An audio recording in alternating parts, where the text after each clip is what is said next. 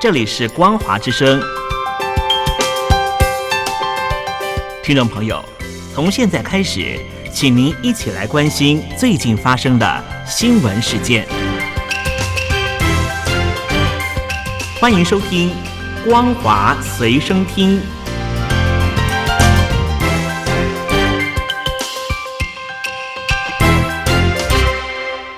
听众朋友，您好，我是嘉玲，欢迎收听《光华随身听》。我们来关心最近发生的新闻。以色列对加萨走廊用兵自二十八日起正式进入第二阶段，以军在布战联合下，三十日推进到加萨北部和中部，逼近加萨第一大城加萨市和北加萨周边地区。巴勒斯坦红新月会表示，以色列当局二十九日两度致电加萨市内的圣城医院，要求院内医护人员、病患和附近一万四千名民众离开，并空袭距离该院只有五十公尺的目标，造成部分窗户破裂和病房毁损。美联社取得影片显示，以军战车和推土机在中加萨充当路障，阻断加萨一条南北向干道。针对以军是否已经特别部署在这条纵贯线公路的提问，以军发言人哈加里不愿置评，只重申已经扩大作战行动，并派更多部队进入加萨。他表示，以军过去二十四小时攻击了超过六百个目标，多于前一天的四百五十个，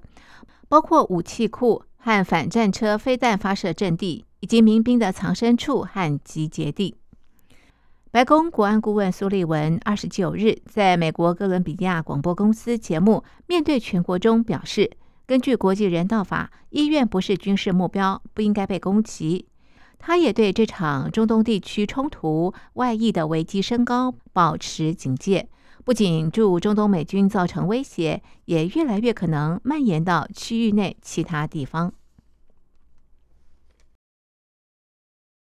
在日本福岛开始排放核处理水后，中国全面禁止日本水产品进口，对日本造成极大冲击。对此，美国驻日大使易曼纽三十日接受路透独家专访表示，美国首度采购日本海鲜，供应驻日美军伙食。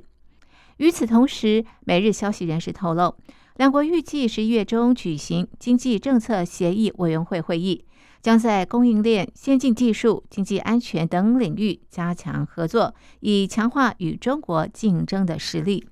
伊曼纽指出，中国禁止日本水产品进口是经济战的一环，华府应该更广泛的研究如何协助日本应对中国经济胁迫。最佳方式是向被针对的国家或行业提供援助。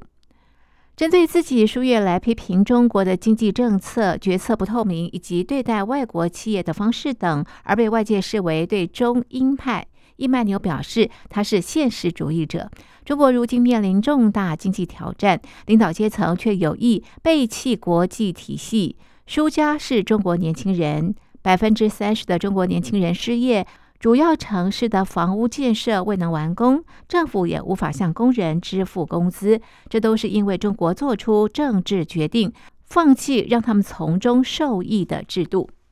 另外一方面，华府和东京预计十一月中在旧金山举行日美经济政策协议委员会会议，可能与亚太经合会会议部长级会议同时举行。这将是两国经济二加二会谈去年七月以来第二次举办。近日有港媒报道，澳洲不反对中国加入 CPTPP 跨太平洋伙伴全面进步协定。不过，根据彭博报道，澳洲贸易部长法瑞尔二十九日在大阪会见日本经济产业大臣西村康稔时强调，有关加入 CPTPP 的所有决定必须采取共识决，显示澳洲将听取日本对中国申请加入 CPTPP 的疑虑。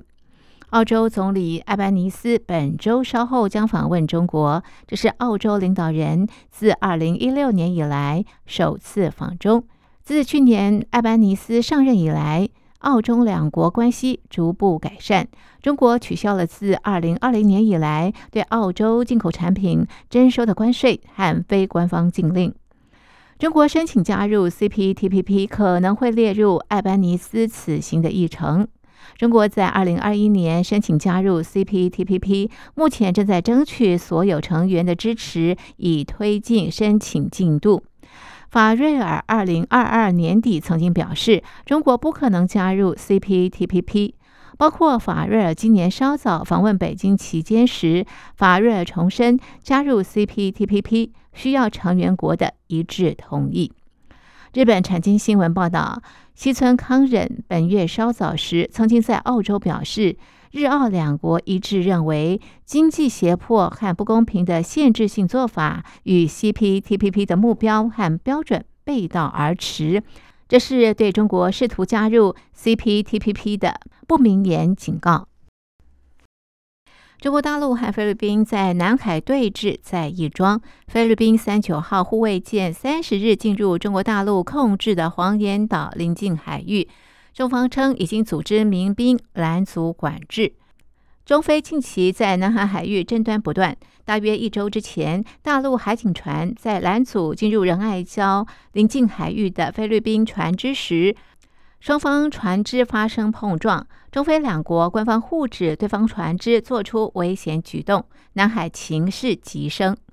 中菲船只碰撞事件之后，菲律宾参谋总长说，忧心北京继续升级在南海的侵犯和骚扰行为。美军核动力航空母舰“雷根”号据报将赴菲访问，表达对菲国和南海补给行动的支持。中国大陆经济复苏疲弱，房地产和地方债务危机升高之际，根据外媒报道，大陆全国金融工作会议三十日到三十一日举行。多家官媒关注化解金融风险等议题。另外，根据官方《中国证券报》消息，预计中国人民银行将继续运用多种手段，保持流动性合理充裕。第四季有可能再次降低存款准备率。大陆第六次全国金融工作会议原定去年召开，延到今年。路透等外媒日前报道，该会议三十日到三十一日在北京闭门举行，由大陆领导层、金融监管机构及银行高层参加。报道引述财信研究院副院长武超明表示，面对实体需求仍显不足，不排除第四季再度降准。另外一方面，当前大陆货币政策空间仍较为充足，存款准备金率、实际利率等都有一定下调空间。新华社三十日刊文谈金融领域改革与发展。表示多项金融政策促进房地产市场平稳发展，包括三千五百亿元保交楼专项借款、两千亿元保交楼贷款支持计划等。大陆经济日报则坦言，金融服务实体经济仍需加力，并称大陆处于经济恢复重要关头，金融管理部门要不断完善货币供应调控机制，优化金融资源配置效率。香港区议会选举提名期三十日结束。香港选举事务处截至上周六，一共接获三百九十八人报名参选，其中一百七十二人参与地区直选，较预计的冷清。香港新一届区议会选举十二月十日举行投票，将由不同路径产生。其中，当然议员二十七名，地区直选议员八十八名，地区界别选举议员一百七十六名，特首委任议员一百七十九名。这是选制改变之后第一次区议会选举。今年五月，香港政府宣布，今年区议会选举改制。只选议席缩减到占两成，新增委任议席及由地区委员会成员互选的议席。区议会主席由首长及公务员的民政事务专员兼任，理由是体现行政主导和去政治化，确立爱国者治港。以上是本节的光华随身听，感谢您的收听，我们下次同一时间继续在空中相会。